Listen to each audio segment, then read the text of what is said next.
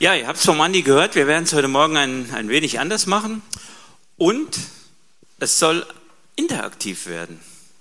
Ja, das hat der Andi noch nicht gesagt, aber ähm, wir wollen natürlich äh, nicht nur von hier vorne beschallen, sondern es soll natürlich auch für euch die Möglichkeit bestehen, Fragen zu stellen. Also, wenn ihr irgendeine Frage zu einem Thema, das wir vielleicht gerade haben, auf dem Herzen habt, meldet euch. Der Andi hat ein Mikro, er geht rum und weil wir ja technikaffin sind, besteht natürlich auch die Möglichkeit, sich über Zoom zuzuschalten. Dort gibt es QR heißt das Ding? QR-Code heißt das, glaube ich. Ja, über also sowas. Äh, für mich immer ein, ein sehr wildes Gebilde, aber das kann man, glaube ich, irgendwie aufrufen und dann kann man sich über Teams hier äh, zuschalten. Ne, Teams heißt es auch nicht, ist egal. Kann man sich zuschalten und kann seine Fragen loswerden. Also ihr zu Hause könnt euch also gerne mit einschalten, wenn ihr eine Frage habt. Dann sehen wir das hier vorne, beziehungsweise die Technik sieht das und dann bringen wir die Frage mit ein. Das funktioniert auch hier aus dem Saal. Also wenn ihr keine Lust habt, nach dem Mikro zu fragen, um eine Frage zu stellen, könnt ihr da uns eine Frage schicken und die kriegen wir hier vorne und können die dann gucken, ob und wie die passt und beantworten. Ja, ich vermute, das gilt für die Jüngeren. Jeder, der ein Handy hat, ne? Jeder, der ein Handy hat und weiß, was ein QR-Code ist. Ja, schön. Wir fangen mal an. Ihr als Familie? Ja. Vielleicht noch vorab, weil das ist ja auf meinem Mist gewachsen, die Geschichte, wo ich gedacht habe, eine Predigt kriegt ihr ja jede Woche, von daher machen wir es ein bisschen anders. Ich hoffe, ihr nehmt uns das nicht übel. Und vor allem auf dem Weg könntet ihr aktiv mit Fragen stellen, so mitgestalten und gucken, wann wir dann zum Mittagessen kommen. Außerdem haben wir uns gedacht, ihr seid die engste Gemeinde von uns. Wir waren jetzt in so vielen Gemeinden und bei euch wollen wir richtig persönlich werden. Wir wollen es nutzen, dass ihr einfach auch direkt Fragen stellen könnt. Und euch interessieren andere Sachen als andere Gemeinden. Ihr wisst weil, vor allem auch mehr. Genau, ihr, ihr wisst ja, wer hier vor euch steht, gell? Oh, wir wissen mehr. Ja, das werden wir gleich noch sehen, ob wir mehr wissen oder nicht. Es ist ja schon eine lange Zeit her, dass ihr das letzte Mal hier wart, für ein Jahr, nämlich, glaube ich, vier Jahre. Und die Zeit, die ihr dann hier wart, war ein Jahr. Und das ging unheimlich schnell. Ich weiß, wir haben ein, zweimal in Ebersbach gesessen und haben, äh, ja, wird ja aufgenommen, wir haben gezockt. Ja, äh, das muss man sagen, wir, wir spielen schon mal gerne Dominion. Wenn das einer kennt, hartes Spiel. Hartes Spiel. Und äh, das ist immer eine sehr schöne Zeit. Und ich stelle dann immer wieder fest, die Zeit geht sehr schnell rum. Ja, das eine Jahr verfliegt, kaum seid ihr da, seid ihr wieder weg. Und so ähnlich ist es jetzt auch. Ihr seid ja schon im Sommer gekommen, jetzt ist es Januar, also die Hälfte ist schon wieder weg. Und wir planen ja sogar schon euren Aussendungsgottesdienst im Juni. Das sind noch nicht mehr mehr äh, sechs Monate, sondern fünf Monate. Das geht also sehr, sehr schnell. Von daher müssen wir natürlich zuerst mal fragen, wie geht's euch wieder in Deutschland? Wie seid ihr angekommen? Wie wurdet ihr aufgenommen? Fühlt ihr euch noch wohl? Und äh, macht es den Kindern auch noch Spaß in Deutschland oder sind die lieber in Südostasien? Ja, das Ankommen ist eine gute Frage. Vor allem ist das eigentlich die Frage, die man am Anfang immer als erstes gestellt bekommen hat. Seid ihr wieder gut angekommen? Und wir haben am Anfang gleich geantwortet, aber mittlerweile tun wir das ein bisschen unterschiedlich beantworten, weil ein Stück weit bin ich zwar körperlich hier angekommen, aber mit der Arbeit, mit dem Kopf, mit allem, was läuft, bin ich nach wie vor in Südostasien in der Arbeit drin. Ich habe das damals, manche Sachen konnte ich nicht abgeben und seit der Pandemie ist es ja so, dass Remote-Arbeiten was ganz Normales geworden ist. Nur ist das über eine lange Zeit, über die Zeitverschiebung auch ganz schön anstrengend, quasi weiter in Südostasien digital weiterzuarbeiten. Von daher, ich bin körperlich angekommen. Ob ich überhaupt noch mental hier ankomme, gucken wir mal. Ja, bei mir ist es ein bisschen anders. Ähm, der Daniel hat mir ja sozusagen den Reisedienst übergeben und das mache ich auch ganz gerne. Und durch den Reisedienst ist es so, dass ich ein bisschen Abstand von der Arbeit gewinnen kann vor Ort und eher darüber berichte und mit den Leuten mich darüber freuen kann, was in, den letzten Jahren so passiert ist.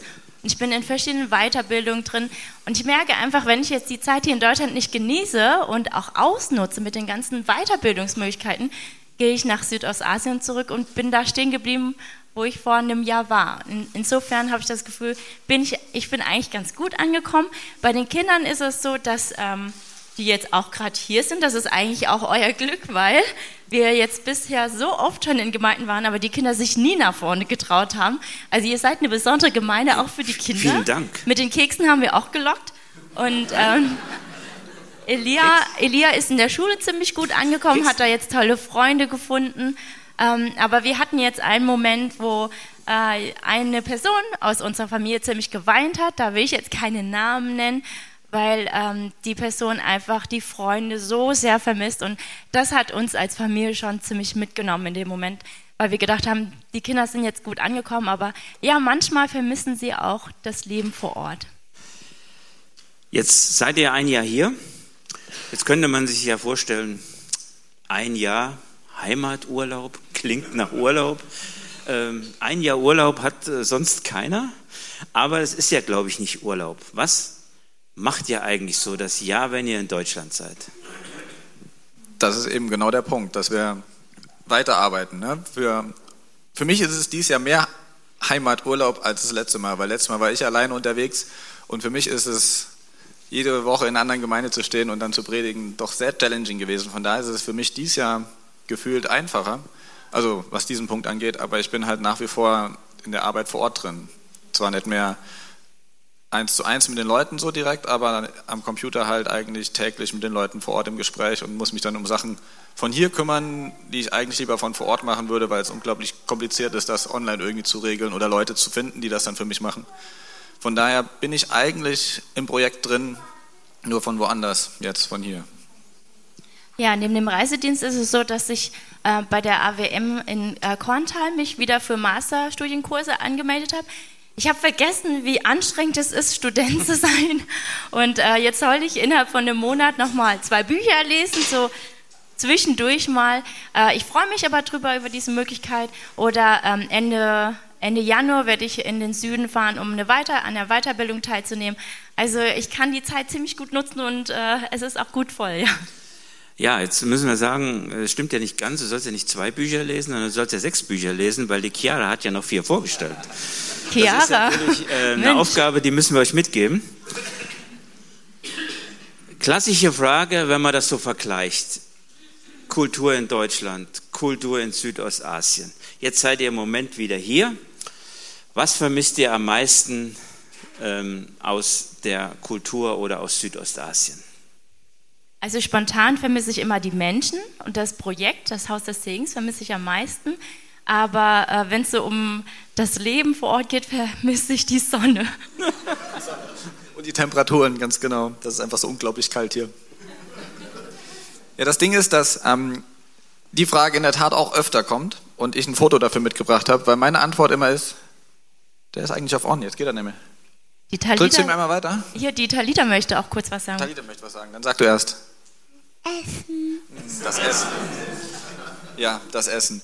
Ich antworte normal immer, ich vermisse das Leben, weil sich da einfach das Leben auf der Straße so abspielt und das bunte Straßenleben so ein Stück weit. Ich weiß nicht, das Foto ist jetzt so ein bisschen sehr bunt und abends und komplett verzerrt, aber das muss so sein. Das Ding ist einfach, der riesengroße Unterschied zu Deutschland ist, dass sich da das Leben eben auf der Straße abspielt. Und das, wir sind hier unterwegs und denken, ja, wo sind die ganzen Leute? Die sitzen in ihren Häusern. Und in Südostasien ist es genau umgekehrt. Die Leute haben ihr Haus zum Schlafen, also die allermeisten haben ihr Haus zum Schlafen und das Leben, Zeit mit Leuten zu verbringen, Essen, Trinken, Kaffee und so weiter. Das ist halt eben alles auf der Straße. Und das ist, glaube ich, das, was ich am meisten vermisse, einfach vor die Tür zu gehen und das Leben zu erleben und nicht sich mit Leuten verabreden zu müssen und dann abends irgendwie, nachdem die Kinder im Bett sind, sondern einfach das Leben auf der Straße. Ich glaube, das ist die Zusammenfassung von dem, was ich am meisten vermisse. Also als ich das Bild so gesehen habe, habe ich gesagt, ja, so sieht es in Steinbach abends auch aus. An der, an der Bushaltestelle werden Stände aufgebaut und es gibt was zu essen. Nein, aber Talita, einen Tipp gibt's so ähnlich. In, in, in Haiger gibt es ein chinesisches Restaurant. Das müsste so ein bisschen hinhauen mit den Speisen. Da musst du mal hingehen. Und die, die Frage, die dann natürlich sofort sich anschließt, ist, ähm, was genießt ihr am meisten, wenn ihr wieder in Deutschland seid? Ich hoffe, Deutschland hat auch den einen oder anderen Vorteil, auch wenn ihr schon äh, die längste Zeit jetzt in Südostasien gelebt habt. Auf was freut ihr euch, wenn ihr zurückkommt? Schnee. Was? Schnee? Schnee hat die Talita in der Tat sehr lange darauf hingefiebert. Das war ich meine, immer mit den Sprüngen zwischen den Welten. Das ist ja so eine Sache, dass man was braucht, auf das die Kinder sich freuen können. Und ich weiß noch, das letzte Mal, als wir gekommen sind, haben wir dem Elia gesagt, die Oma hat ein Fahrrad, was da wartet. Oder war das diesmal? Diesmal haben wir gesagt, die Oma hat ein Fahrrad, was da wartet. Und dann hat Elia sich auf das Fahrrad gefreut und Talita hat sich schon Ewigkeiten auf den Schnee gefreut, den wir ja zum Glück jetzt sogar hatten. Wobei sie ja nie wusste, was Schnee wirklich ist. Ne? Ja, ähm, neben Reibekuchen und Kartoffelplätzchen und äh, Essen, ne? Kartoffelbrot und alles, was mit der Kartoffel zu tun hat. Ähm, nee, in der Tat äh, äh, genieße ich es, dass wir hier ankommen dürfen in der Haltung, dass wir einfach auch annehmen dürfen. Ich merke, dass wir vor Ort mit vielen jungen Menschen zu tun haben und dadurch eigentlich oft in der gebenden, beratenden, äh, in der Rolle sind, wo wir für die Menschen da sind. Und hier haben wir Familie und Freunde und wir dürfen einfach mal uns umarmen lassen. Und das ist einfach etwas zum Genießen. Wenn mich Leute in Südostasien gefragt haben, worauf ich mich am meisten freue, habe ich immer Freunde und Familie gesagt. Und das versuchen wir dann jetzt auch die Zeit hier auszukosten. Also essenstechnisch hätte ich erwartet, dass er jetzt sagt, deutsches Brot. Ja.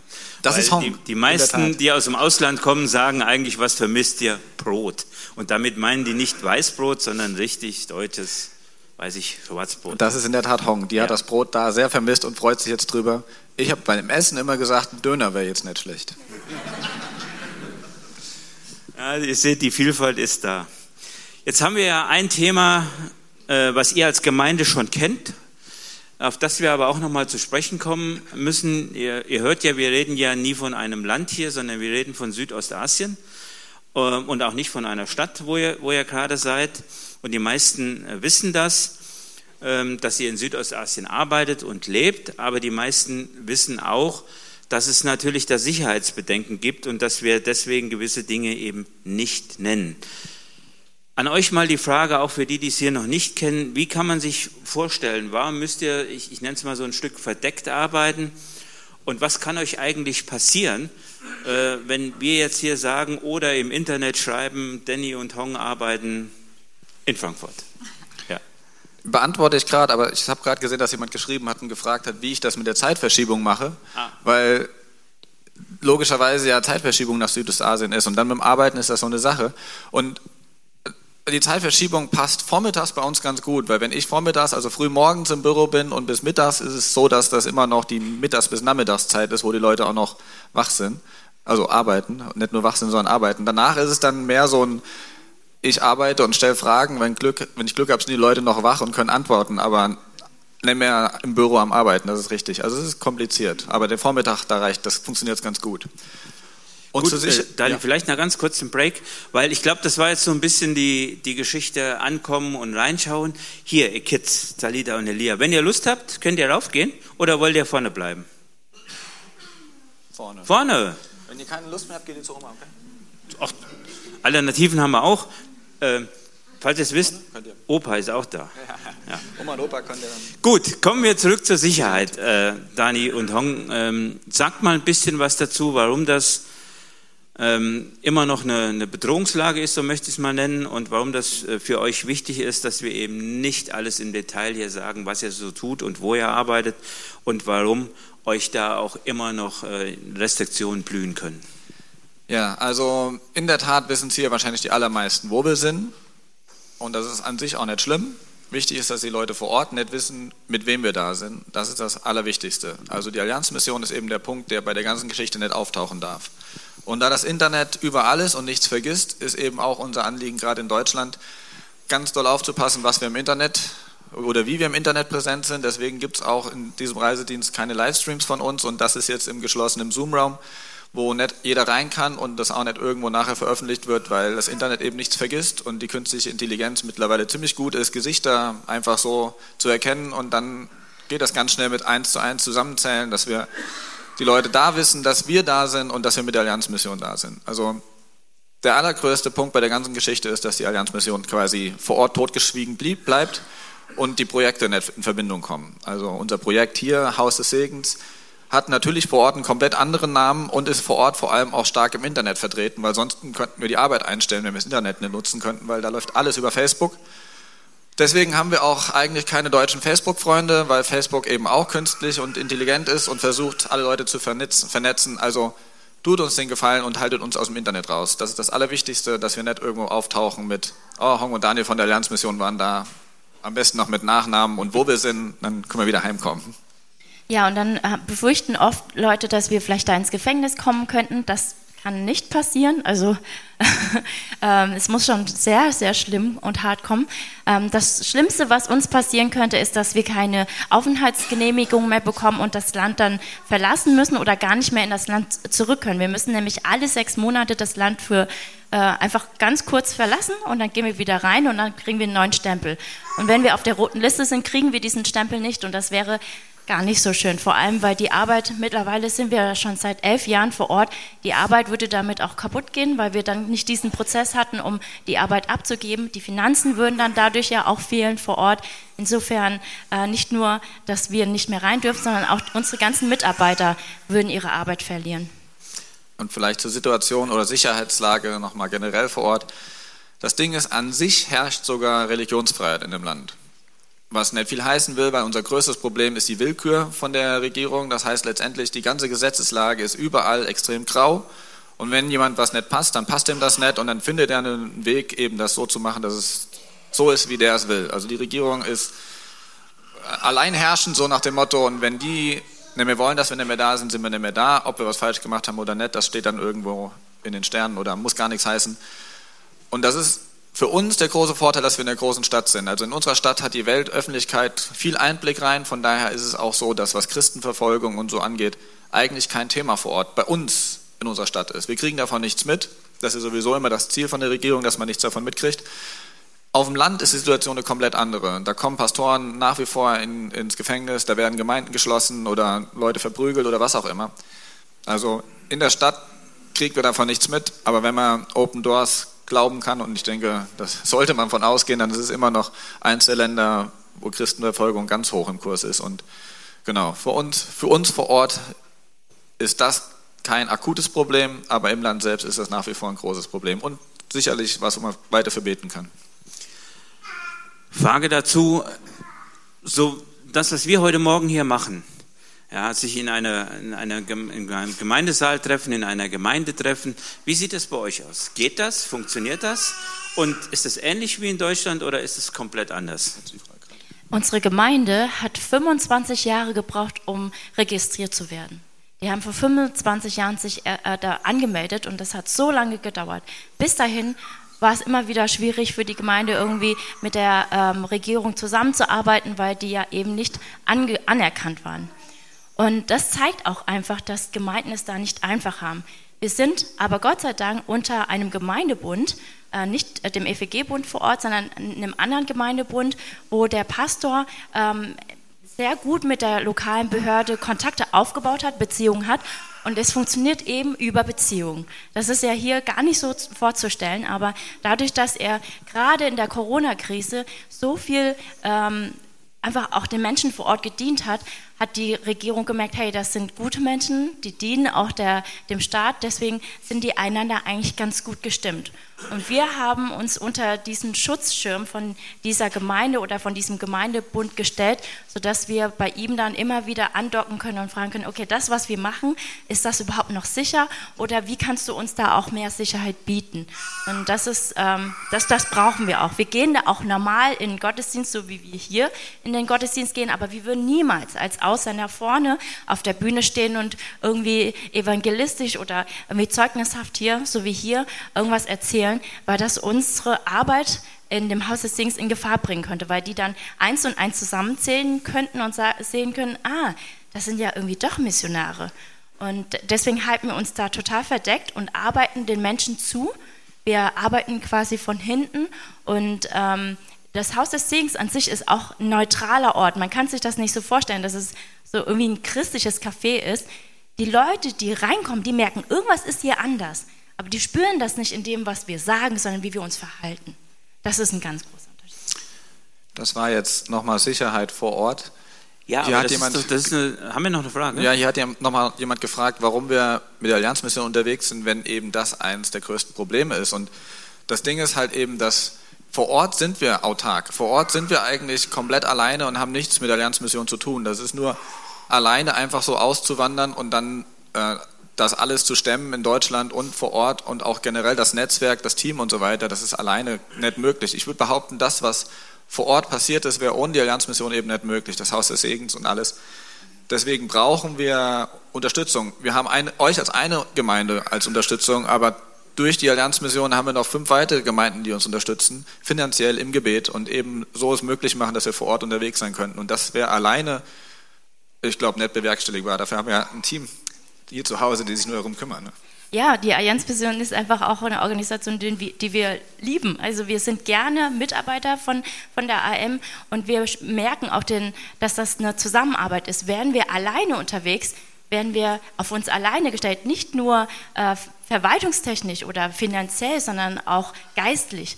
So haben wir eine geistliche Familie, die wir vor Ort gar nicht ausleben können. Wir könnten niemals mit dem T-Shirt rumlaufen und sagen, hey, wir sind Mitarbeiter der Allianzmission.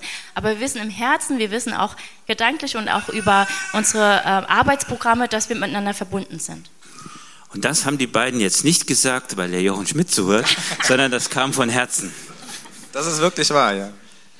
Wir haben gerade schon von der Hong gehört, vom Haus des Segens. Das ist ja etwas, was wir auch schon länger begleiten, was, was wir kennen, quasi von Anfang an so ein bisschen miterlebt haben. Von daher natürlich die Frage, wie ist da denn der aktuelle Stand?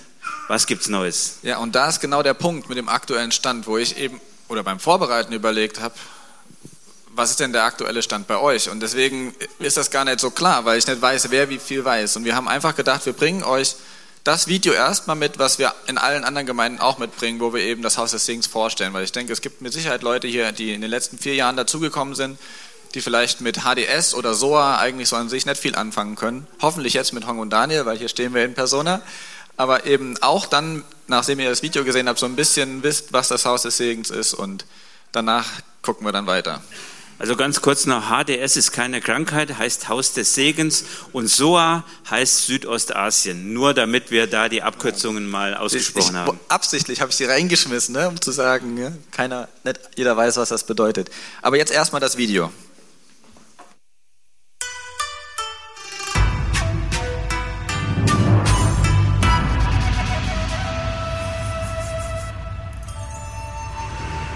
Hallo ihr Lieben, Habt ihr Lust, das Hausprojekt in Live mitzuerleben? Na dann los, ich nehme euch mit. Grundsätzlich ist bei uns im Hausprojekt natürlich jeder willkommen. Ob jung, alt, groß oder klein. Aber die meisten unserer Gäste sind Studenten oder junge Erwachsene im Alter zwischen 20 und 30 Jahren.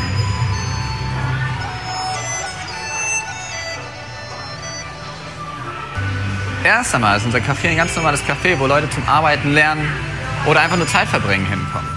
Aber in der Mitte gibt es ein großes, gemütliches Sofa. Zum Wohlfühlen, so wie zu Hause.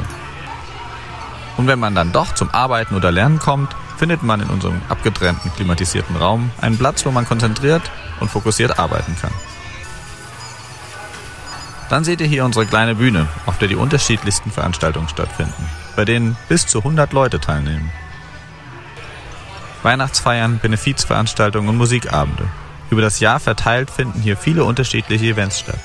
Aber alles mit dem Ziel, dass junge Menschen die Gemeinschaft kennenlernen, einen guten Abend mit Mehrwert erleben und dann hoffentlich wiederkommen.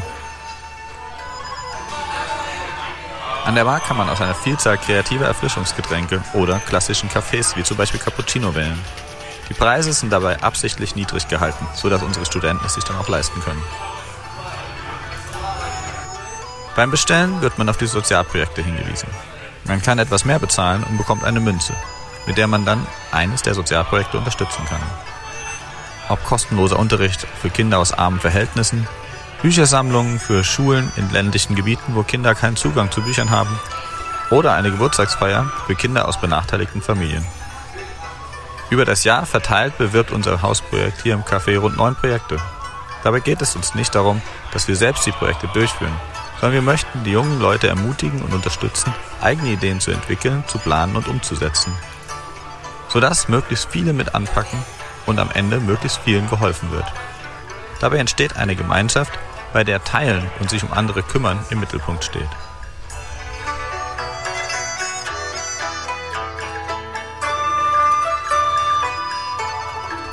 Hat man sein Getränk bestellt, kann man gleich an unseren Sprachveranstaltungen teilnehmen, natürlich kostenlos. Täglich besteht hier die Möglichkeit, Internationale zu treffen und die eigenen Sprachkenntnisse aufzubessern. Dabei werden wichtige Themen besprochen, wie zum Beispiel Empathie, Orientierung im Leben oder die fünf Sprachen der Liebe. Nach diesem Lernangebot, wo sich vor allem unsere FSJler aus Deutschland einsetzen, gehen die Teilnehmer oft noch zusammen essen oder planen andere Aktivitäten. Alles mit dem Ziel, Beziehungen zu vertiefen.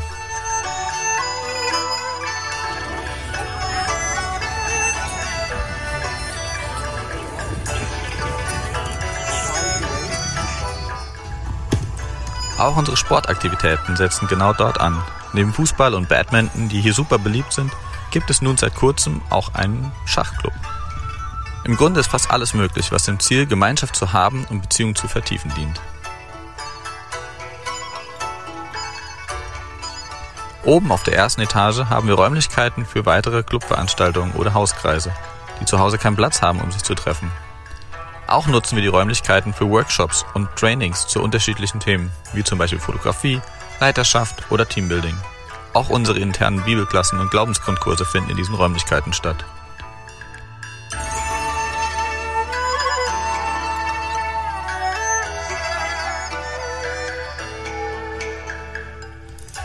Vorbei an der Terrasse, die für kleinere Feiern gebucht werden kann, oder von uns und den Bewohnern zum Grillen genutzt wird, geht's ins Musikstudio. Dieses Musikstudio wird nicht nur zum Musizieren und Produzieren genutzt. Abgesehen von Musikunterricht findet hier auch das ein oder andere Gebetstreffen oder spontane Worship-Zeiten statt. Bleibt noch unser Büro. Ein Platz zum Arbeiten und Basteln für uns das Core-Team. Die zweite und dritte Etage sind der Wohnbereich einer unserer beiden Wohngemeinschaften. Auf der zweiten Etage wohnen sechs Mädels und ganz oben drei einheimische Jungs und auch einer der deutschen FSJler. Für die zweite Wohngemeinschaft haben wir noch ein extra Haus in der Nachbarschaft angemietet, in dem noch einmal sieben Einheimische und die zweite FSJlerin wohnt. Gerade miteinander in den Wohngemeinschaften passiert so viel.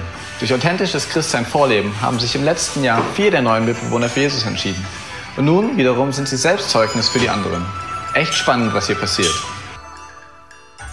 Ich nehme euch noch mit ganz hoch.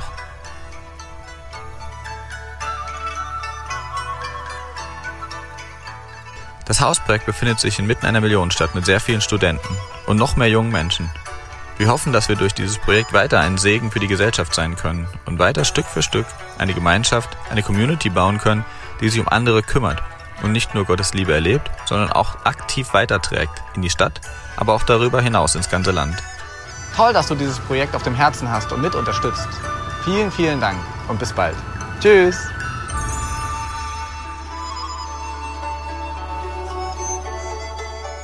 Ja, tolle Eindrücke, vielen Dank.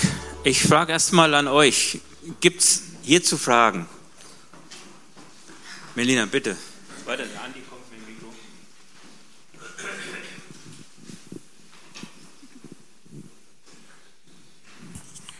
Danke. Ähm, genau, was mich ganz stark interessiert, ist, sind diese Glaubenskurse, von denen ihr oben gesprochen habt, die in der in einer Etage stattfinden. Und zwar, wenn es unten im Café um Gemeinschaft und so geht, wie ähm, bringt ihr dann den Glauben an den Mann, dass diese Glaubenskurse eben auch ähm, stattfinden können? Und wie gefährlich kann es sein für euch, diese Glaubenskurse stattfinden zu lassen? Unsere Arbeit ähm, ist total abhängig von Beziehungsarbeit. Wir haben ganz viele Aktivitäten, um die Leute kennenzulernen, um mit den Leuten Zeit zu verbringen. Und in diesem Zeitverbringen bauen wir Beziehungen zu ihnen auf. Und wir treffen manchmal in der Woche 100 Leute. Und von den 100 Leuten werden wir nicht mit äh, 100 Glaubensgrößen kommen können.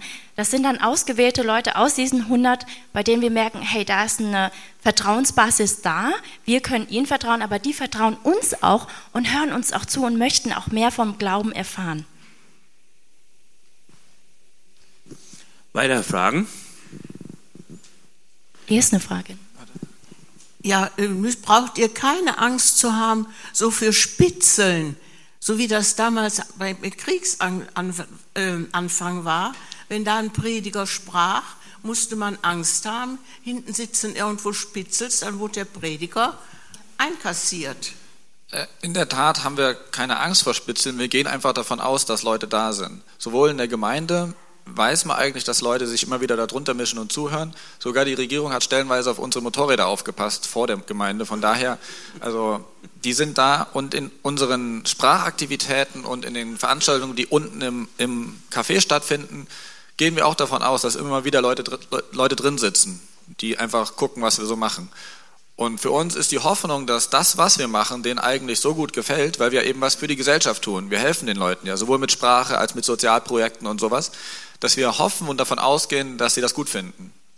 Was oben in den anderen Räumen passiert, wenn sich da jemand reinschleichen würde, das würden wir mitbekommen, weil die Leute kennen wir eben durch diese Beziehungsarbeit. Das heißt, wenn da auf immer jemand Fremdes, Neues auftaucht, wäre erstmal die Frage, oh, wer bist du denn? Ist ja schön, dass du dich hierhin verlaufen hast. Und dann würde man erstmal das Programm ändern und gucken, was überhaupt los ist. Aber der, von der Sache her gehen wir davon aus, dass wir überwacht werden, ja. Ich finde die Frage auch sehr gut, weil wir immer wieder bei gewissen Personen uns die Frage gestellt haben im Team, hey, ist das vielleicht jemand, der uns gefährlich sein könnte? Und dann sind wir auch auf Abstand gegangen. Oder bei manchen Personen, wir, damit die auch selbst unterscheiden, okay, das ist jetzt etwas, was wir in der Öffentlichkeit tun und im Privaten sind Dinge uns ja erlaubt. Im Privaten darf man ja einfach von seinem eigenen Leben erzählen. Und da versuchen wir auch ganz klar zu unterscheiden, hey, wenn du hier an diesem Glaubensgrundkurs mitmachst, das ist etwas Privates, das ist jetzt nicht etwas, was wir hier in der Öffentlichkeit tun. Hier hat jemand noch im Online gefragt, wie das mit der Sprache im Café ist. Also im Café selbst ist überwiegend die Sprache, die einheimische Sprache. Aber dadurch, dass Englisch so hoch im Kurs ist und unsere FSJler, die kommen ja sowieso nur Englisch sprechen, ist es so, dass Englisch das Magnet einfach ist. Das heißt, unsere Sprachclubs und auch die Sportsachen manchmal sind auf jeden Fall zweisprachig und manchmal dann eben gezielt Englisch auch genutzt, um eben diese Aufmerksamkeit zu bekommen. Weil gute, gutes Englisch oder gutes Angebot, um Englisch zu lernen, das Anzuwenden von Englisch, das gibt es selten in der Tat. Ansonsten ist Daniel mit der Sprache wirklich gut angekommen. Ihr Steinbacher könnt ganz äh, stolz auf diesen Steinbacher Jungen sein. er, ähm, Was ein Wunder ist, ja. es ist wirklich ein Wunder. Wir sitzen im Gottesdienst vor Ort und er braucht eigentlich gar keine Übersetzung. Und ich schätze, du verstehst so 80, 90 Prozent so. Es ist schwer zu sagen im Prozent, aber das Lustige ist, dass ich unbewusst mit den Kindern stellenweise eben auch nicht Deutsch oder Englisch rede, sodass eben der Jochen meinte, hier wird aber Deutsch geredet. Gell?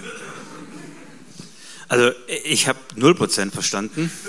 Äh, war mir aber ziemlich sicher, dass Salida und äh, Elia das komplett verstanden haben und es klingt auch interessant. Also wenn man den Dani äh, eine solche Sprache sprechen hört, ist es doch was anderes. Deswegen, ihr habt eben gesagt, wir könnten uns als Ausländer nicht auf die Bühne stellen. Also wenn du dich auf die Bühne stellst, kann ich mir nicht vorstellen, dass irgendjemand sagt, oh, Ausländer. Sobald ja. sie den Mund aufmacht, aber doch. Das ist ah, das Spannende an der Geschichte. Ja.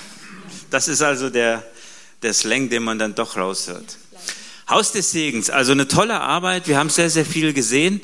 Ich glaube, wir könnten hier noch eine Stunde äh, reden, aber wir müssen ein bisschen auf die, auf die Uhr schauen. Jetzt gibt es aber auch ja, denke ich mal, eine Arbeit außerhalb dieses Haus des Segens. Also ihr seid ja nicht jeden Tag acht Stunden, 24, 7, so wie das so schön heißt, im Haus des Segens, sondern ihr macht ja noch mehr. Und wer euren Rundbrief liest, weiß, da gibt's Gebetskarten, da gibt's dies und jenes. Vielleicht könnt ihr auch da noch ein bisschen was zur Arbeit sagen.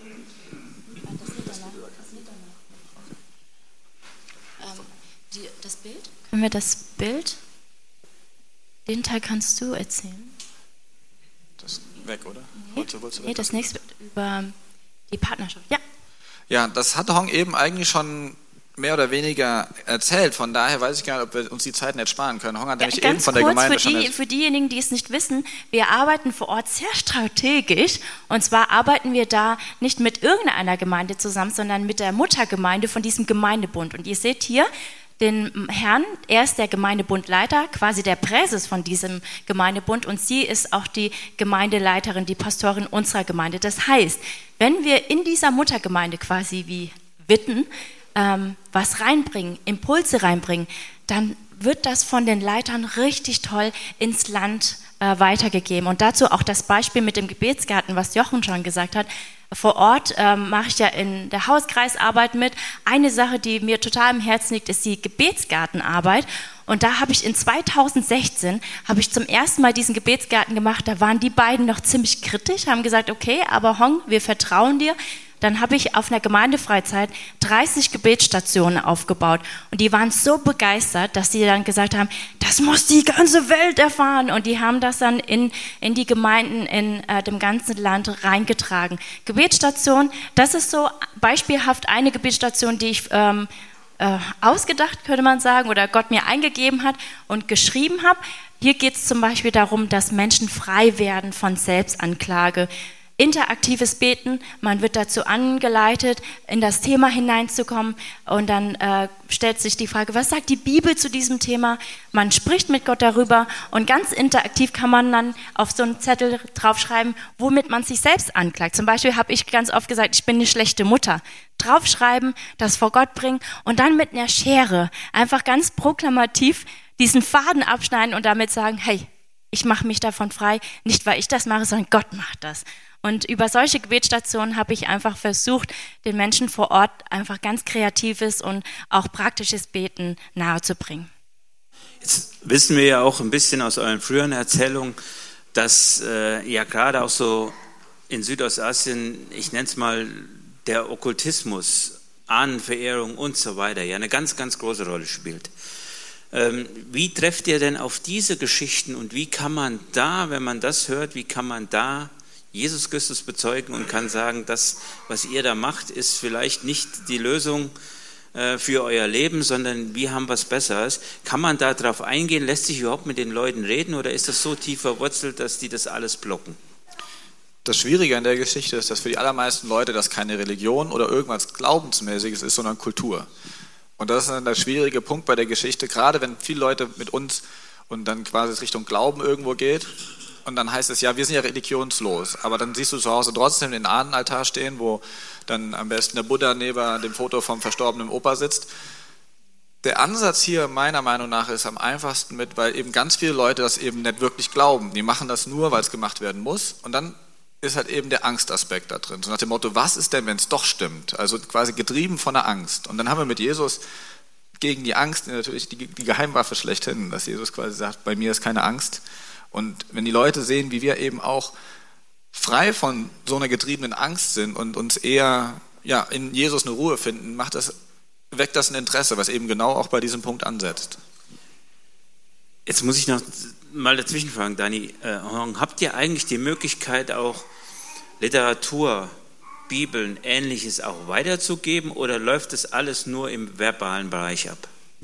Die, ähm, die Möglichkeit gibt es auf jeden Fall, weil dort Bibeln auch vor Ort gedruckt werden können. Und vieles läuft da über unsere Gemeinde. Wir, wir können einheimische ähm, Literatur von, über unsere Gemeinde auf jeden Fall bekommen. Ja und wollen auch selber nicht damit in Verbindung gebracht werden erstmal. Das ist eben genau wieder der Punkt, wo wir sagen, das ist gut, wenn das auf die Gemeinde zurückfällt. Okay, wenn wir mal einen Blick jetzt zurückwerfen auf die letzten Jahre, die waren ja auf der ganzen Welt geprägt durch ein besonderes Ereignis. Das fängt mit C an und hört mit Corona auf. Das habt ihr in Südostasien erlebt, das haben wir in Deutschland erlebt und vor allen Dingen, was wir erlebt haben, war ja auch eine klassische Veränderung. Also das Corona hat ja eine Menge Veränderungen mitgebracht, hat in den Gemeinden Veränderungen mitgebracht. Das ging ja am Anfang bis dahin, dass wir teilweise gar keine Gottesdienste machen konnten. Dann gab es Vorschriften und Masken und die kennt ihr in Südostasien sowieso. Also da laufen die Leute ja schon ohne Corona mit Masken rum. Ähm, wie konntet ihr denn in dieser Zeit eure Arbeit ausbauen? Nicht aufbauen, sondern ausbauen. Und was habt ihr in dieser Zeit mit Gott erlebt? Ja, es ist in der Tat eine Sache, die, ich, die wir vor Ort relativ krass erlebt haben, aber erst realisiert haben, wie krass wir die erlebt haben, als wir gesehen haben, wie das in Deutschland zum Beispiel aussah. Und ich muss sagen, dass ich in den Nachrichten immer wieder doch recht erschrocken über die Berichterstattung, was China anging, war, weil letztendlich das, was in China abging, man relativ gut verstehen konnte, wenn man bei uns vor, vor Ort war, weil eben wenn die Maßnahmen nicht so krass gewesen wären, wie sie waren, wären die Leute wie die Fliegen gestorben. Also wir haben die verrücktesten Geschichten gehört und auch hautnah miterlebt. Aus unserer Gemeinde sind so viele Leute gestorben. Die Mutter von einer aus unserem Café, also Mitarbeiterin aus unserem Café ist gestorben, wo, wo ich denke, das wäre noch viel, viel krasser alles gewesen, wenn eben die Regierung nicht so krass die alles zugemacht hätte. Der Vorteil war, dass die Leute es gewohnt sind, dass die Regierung was sagt und man muss das dann auch machen. Demnach haben die Leute sich auch dran gehalten, weitestgehend. Aber anders wäre es wirklich eine Katastrophe geworden vor Ort. Die verrückteste Geschichte ist eigentlich, oder die schlimmste Geschichte, die wir mitbekommen haben, ist, dass jemand Corona hatte, natürlich kein Geld hatte, um ins Krankenhaus zu kommen, Krankenhäuser waren eh überfüllt und demnach zu Hause gestorben ist. Dann aber auch niemand das Geld hatte, die Person zu beerdigen. Das heißt, die lag zu Hause, war am Verrotten und die Nachbarschaft hat zusammengelegt, dass es nicht mehr so stinkt und die Person beerdigt werden konnte. Also es ist wirklich nicht vorstellbar hier und dementsprechend ist für mich eine Maske oder sowas auch ein kleines Problem. Ja, wir konnten nicht viel machen. Wir haben vieles online gemacht, Hauskreisarbeit oder Ermutigungen online. Wir haben auch online über Lieferanten ganz viel Essen in Gebiete geschickt, wo wir gewusst haben, das sind äh, Leute, die, die haben jetzt nicht genug Essen. Wir müssen dazu sagen, dass wir drei Monate einen kompletten Lockdown hatten, wo wir das Haus nicht verlassen durften. Deswegen macht das erst Sinn. Genau, also das, das heißt, wir durften noch nicht mal zum Einkaufen rausgehen. Man brauchte eine Bescheinigung, um das Haus zu verlassen. Wir haben mitbekommen, das haben die extra auch im Fernsehen ausgestrahlt, damit die Leute dann auch Angst haben, nicht rauszugehen. Und zwar, es sind Leute, die joggen gegangen sind, wurden die dann mit Geld, Geldbußen bestraft. Also wir haben drei Monate lang das Haus nur verlassen, um beim Wächter unten das Essen in die Wohnung zu holen. Äh, Aus, ja, Auslauf hatten wir dann irgendwie auf der Dachterrasse oder unten, äh, bevor es dann rausging auf die Straße. Ähm, genau, deswegen mussten wir vieles online machen. Aber viele, die mich kennen, wissen, dass ich eine sehr aktive Person bin. Und äh, Jochen fragte, was haben wir mit Gott erlebt? Ich habe in der Zeit wirklich mich dann gefragt, hey Hong, wir leben gerade auf Spenden und wir sind als Missionare ausgereist, aber wir machen gerade gar nichts. Also so gut wie nichts. Bin hier nicht in Bewegung. Und für mich war das eine Zeit, wo ich mich hinterfragt habe, was eigentlich der Sinn meines Daseins ist. Eigentlich hätten wir ja auch gerade nach Deutschland zurückfliegen können. Ich habe das vor Gott gebracht und ähm, das, was, das, was Gott mir in dem Moment gesagt hat, war dann, weißt du, Hong, dein Sinn liegt nicht darin, was du tust. Dein Sinn liegt allein in mir. Und das war für mich so eine befreiende Antwort, auch hier und jetzt, wenn, wenn ich darüber nachdenke, wie oft sind wir die ganze Zeit aktiv, machen hier dies und das und unser Wert liegt darin. Und da habe ich einfach gemerkt, nein, mein Sinn und mein Wert liegt nicht darin, was ich tue. Und da hat Gott mich da quasi so in, meine, äh, in, in diesem Begrenztsein total befreit. Wofür warst du denn in dieser Zeit besonders dankbar? Warte, warte kurz doch. Das ist um das ähm, Erlebnis, gell? Weil dann äh, Gut, dann will ich es anders formulieren. Also dieser Zeit, jeder hat irgendwas Bestimmtes erlebt. Äh, manche Dinge waren komisch, manche vielleicht äh, lustig, manche weniger lustig.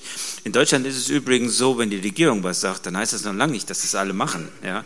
Also das ist ein bisschen anders hier und äh, deswegen gab es ja auch hier Riesendiskussionen, auch mit den Gemeinden, machen wir zu, müssen wir zumachen, wie darf ähm, Gottesdienst durchgeführt werden. Ich weiß, wir haben im Ältestenkreis Dinge diskutiert, da kommt ihr in Südostasien gar nicht drauf, äh, was man da alles machen muss.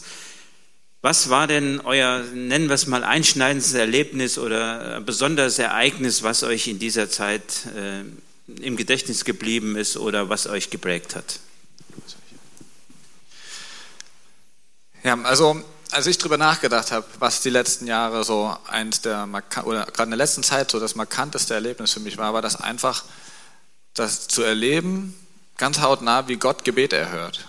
Gerade auch die Gebete von den Leuten aus Deutschland. Ich meine, ihr kennt ja unsere Gebetsmails. Die allermeisten von euch oder viele von euch wissen, dass wir Gebetsmails schreiben. Wer es noch nicht weiß und jetzt zum ersten Mal hört, wir schreiben eigentlich fast jede Woche ein ganz kurzes Gebetsupdate, wo wir konkret Anliegen reinschreiben, aber auch was passiert ist, was uns als Familie bewegt und beschäftigt hat. Und so haben wir halt wirklich oft richtig krasse Gebetserhörungen erlebt, wo ich eine Woche was schreibe. Hier in dem unteren Teil steht zum Beispiel, dass ich für die neuen Mitbewohner im Haus des Segens bete und sage, die haben viel gehört von Jesus, bete doch mit dafür, dass sich Leute für Jesus entscheiden.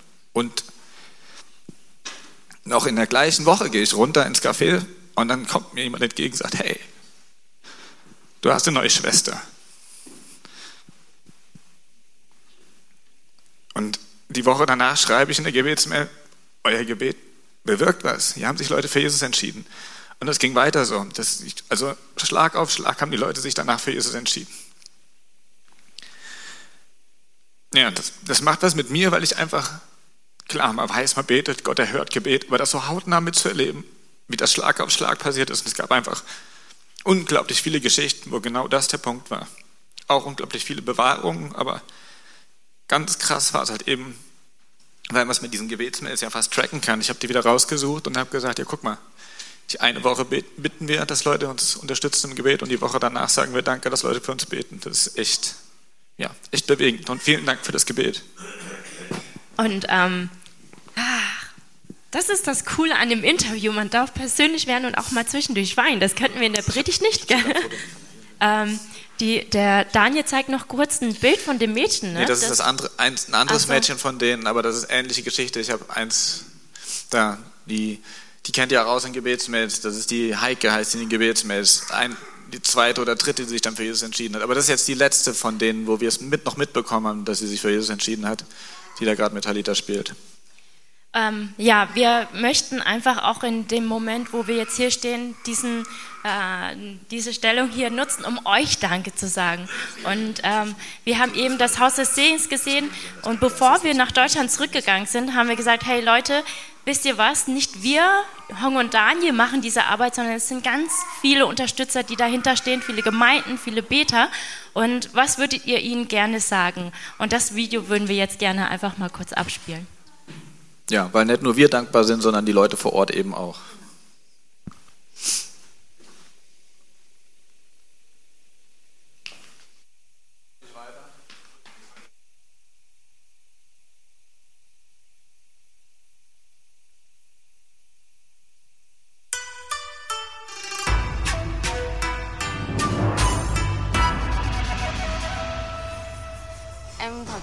Wirklich, wirklich dankbar und danke allen, die in den letzten Jahren für uns gebetet haben und bis zum jetzigen Zeitpunkt noch für uns beten.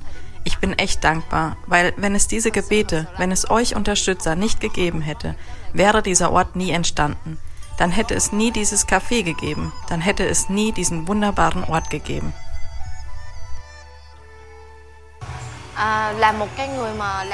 Als Mitarbeiterin in diesem Projekt verstehe ich sehr gut, welche Finanzen hierfür nötig sind.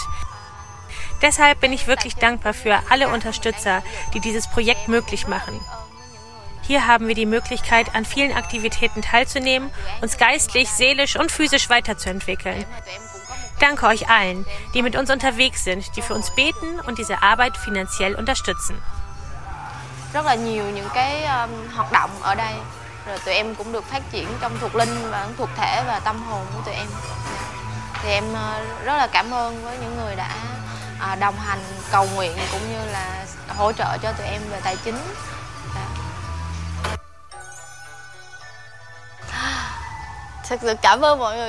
Wirklich vielen, vielen Dank euch allen. Danke, dass ihr ein Herz habt für diesen Ort. Wir werden alles geben, um dieser Unterstützung gerecht zu werden. Chu cấp của mọi người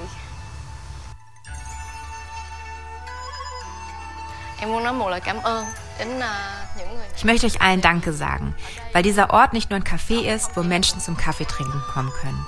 Das hier ist eine Gemeinschaft, wo Menschen sich lieb haben, miteinander teilen und füreinander da sind. Ich danke allen, die für diesen Ort beten und diese Arbeit finanziell unterstützen. Ich danke euch. Nur weil es euch gibt, gibt es diesen Ort. Rất là biết ơn vì nhờ có họ mới có nơi này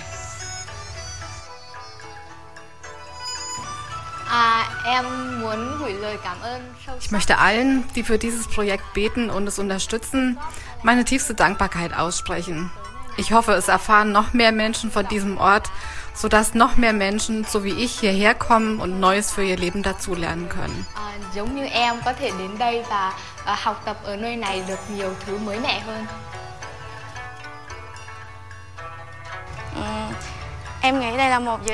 Das hier ist ein tolles Projekt für junge Menschen.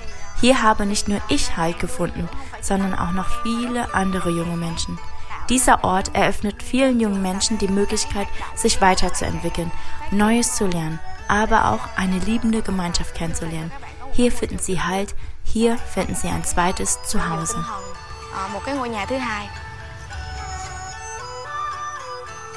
Ich danke euch allen von Herzen. Mit eurer Unterstützung konnte und kann weiterhin eine Gemeinschaft aufgebaut werden, in der wir Gottes Namen groß machen. Das läuft über viele unterschiedliche Aufgabenbereiche. Und ich will bloß sagen, unser Herr segne euch reich in all euren unterschiedlichen Lebensbereichen.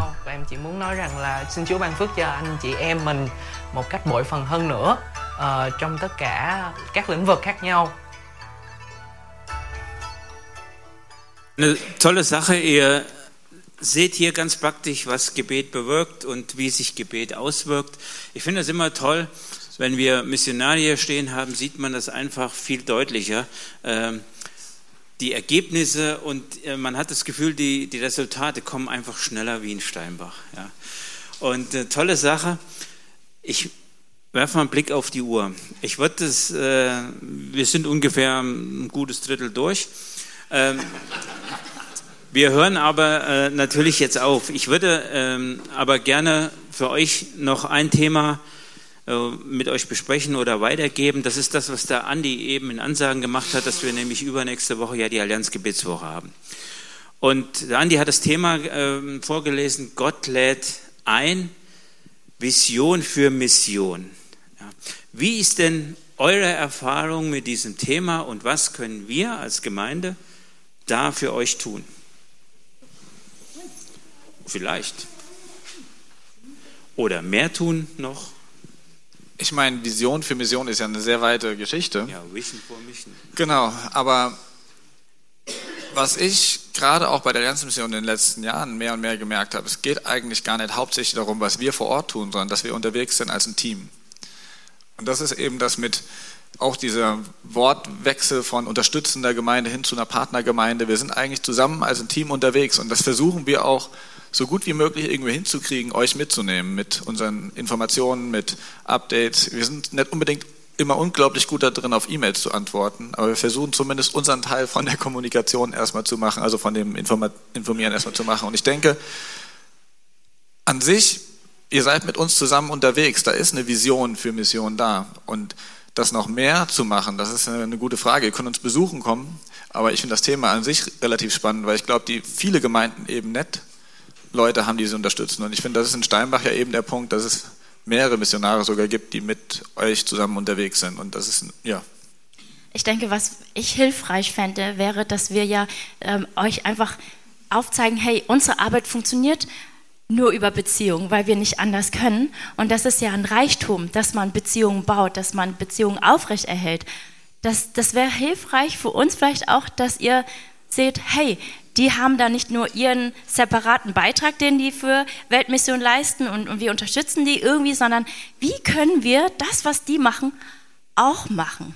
Wie können wir hier in Steinbach auch nochmal neue Akzente setzen im Sinne von wir bauen Beziehungen oder wir stärken Beziehungen und um euch auf eine ganz andere Weise nochmal mit uns zu solidarisieren. Wir machen da nicht was Unglaubliches, sondern wir bauen Beziehungen. Und das könnt ihr hier genauso machen. Wir würden viel mehr ineinander greifen, wenn wir gewisse Dinge da einfach ähm, ja, ähnlich auch machen würden. Damit würdet ihr uns auch unterstützen. Das ist in der Tat auch ein Feedback, was von ganz vielen Gemeinden kam, wo wir unterwegs waren, dass sie gesagt haben, das, was ihr vor Ort macht, das ist genau das, was wir hier brauchen. Diese Beziehungsarbeit, um Leute mitzunehmen, also Beziehungen aufzubauen und dann mit Leuten tiefer ins Gespräch zu kommen. Ich denke, grundsätzlich läuft das überall gleich. Also ob jetzt unterdrückt, verfolgt oder was auch immer. Die Beziehung ist eigentlich immer die Basis, um irgendwas weiterzumachen. Damit wir es jetzt ein bisschen zubinden. Also ihr habt sehr, sehr viel gehört. Jetzt gibt es natürlich die klassische Frage, kann man euch unterstützen und wie? Ja, man kann sie unterstützen und man kann sie natürlich auch finanziell unterstützen. Das geht über die Allianzmission. Wenn es da Fragen gibt, wendet euch gerne an die beiden, aber ihr könnt euch auch an den Jochen Schmidt wenden. Der wird euch da sicherlich auch sehr gut Auskunft geben können. Das ist ein Thema. Wer die angesprochene Gebetsmail, Rundbrief und so weiter haben möchte, kann das natürlich auch gerne tun. Hier ist schon wieder so, eine, äh, so ein merkwürdiger Code für die Jüngeren. Der liegt für auch die, draußen nachher Für die. Eltern nehmt es euch in Papierform mit, liegt draußen auf äh, dem Büchertisch, wenn ihr rauskommt, rechts. Aber um das Ganze jetzt so ein bisschen abzuschließen, vielleicht noch in kurzen Sätzen, wie sind die Pläne für die Zukunft, wenn ihr im Sommer wieder ausreist? Gibt es da schon was zu sagen? Gibt es was Bestimmtes, neues Projekt? Wie sind da eure Pläne? Ja, bevor zu weiteren Plänen, weil so weit, weite Pläne habe ich nicht. Das ist mir alles zu skurril mit fünf und Jahr, zehn Jahresplänen. Erstmal wieder ausreisen und dann gucken wir, ob wir wiederkommen. Aber der Punkt ist eben ganz in, also für uns in naher Zukunft ist der 9.6., das ist unser Aussendungsgottesdienst. Und wir haben, wie ich eben gesagt habe, fünf Gemeinden, die uns unterstützen und noch Freunde hier und da und dort. Und wir haben beschlossen, wir ziehen den Aussendungsgottesdienst ins Forum nach Eversbach, da haben wir mehr Platz und können auch rundherum ums Haus dann noch den Platz, also den Tag weiter gestalten. Unser Plan ist, morgens einen Gottesdienst zu machen, Mittagessen irgendwie zu organisieren und das alles als eine Benefizveranstaltung für das Haus des Segens zu fahren und hoffen, dass möglichst viele von hier kommen, von Siegen kommen, von den Gemeinden, die uns unterstützen, kommen und dass wir einfach einen schönen Südostasien-Tag da zusammen erleben können. Ja, ich bin eher der Mensch, der äh, so äh, Vision für fünf bis zehn Jahre hat. Und mein Wunsch, mein Traum ist tatsächlich, dass in den nächsten zehn Jahren zwei bis drei weitere Häuser des Segens entstehen in verschiedenen Formen. Ihr könnt da mitträumen, mitbeten. Zehn Jahre hört sich erstmal lang an, aber es braucht Mitarbeiter, die dahinter stehen. Und wir sehen so einige, die äh, echte Diamanten sind, wo ich gerne äh, weiter mit ihnen zusammenarbeiten möchte und dann auch den mehr Verantwortung übergeben möchte. Da könnt ihr auf jeden Fall mit für beten. Zehn Jahre. Vier Häuser, Haus des Segens. To tolle Sache. Ihr seht, äh, das ergänzt sich dann ein bisschen. Also wir nehmen da mal die Hälfte. Es wird wahrscheinlich 1,5 Häuser des Segens geben. Wir wollen das, was äh, der Andi angekündigt hat, jetzt aber noch tun, auch wenn wir ein bisschen später sind. Wir wollen noch eine Gebetsgemeinschaft haben. Wir wollen für die beiden beten. Wir wollen für Südostasien beten. Wir wollen uns diese Zeit noch nehmen. Wir machen das ohne Mikrofon oder willst du rumgehen? Vielleicht Andi, eine Sache zu dem Gebet. Ja. Die Lena aus dem Video heiratet heute. Das wäre auch eine tolle Sache, einfach mit an die Ja, dann herzlichen Glückwunsch an die Lene und ihren Mann. Und äh, wir wollen eine Gebetsgemeinschaft haben. Der Andi geht kurz rum. Ihr kennt das Prozedere, hebt kurz die Hand und dann kommt er zu euch.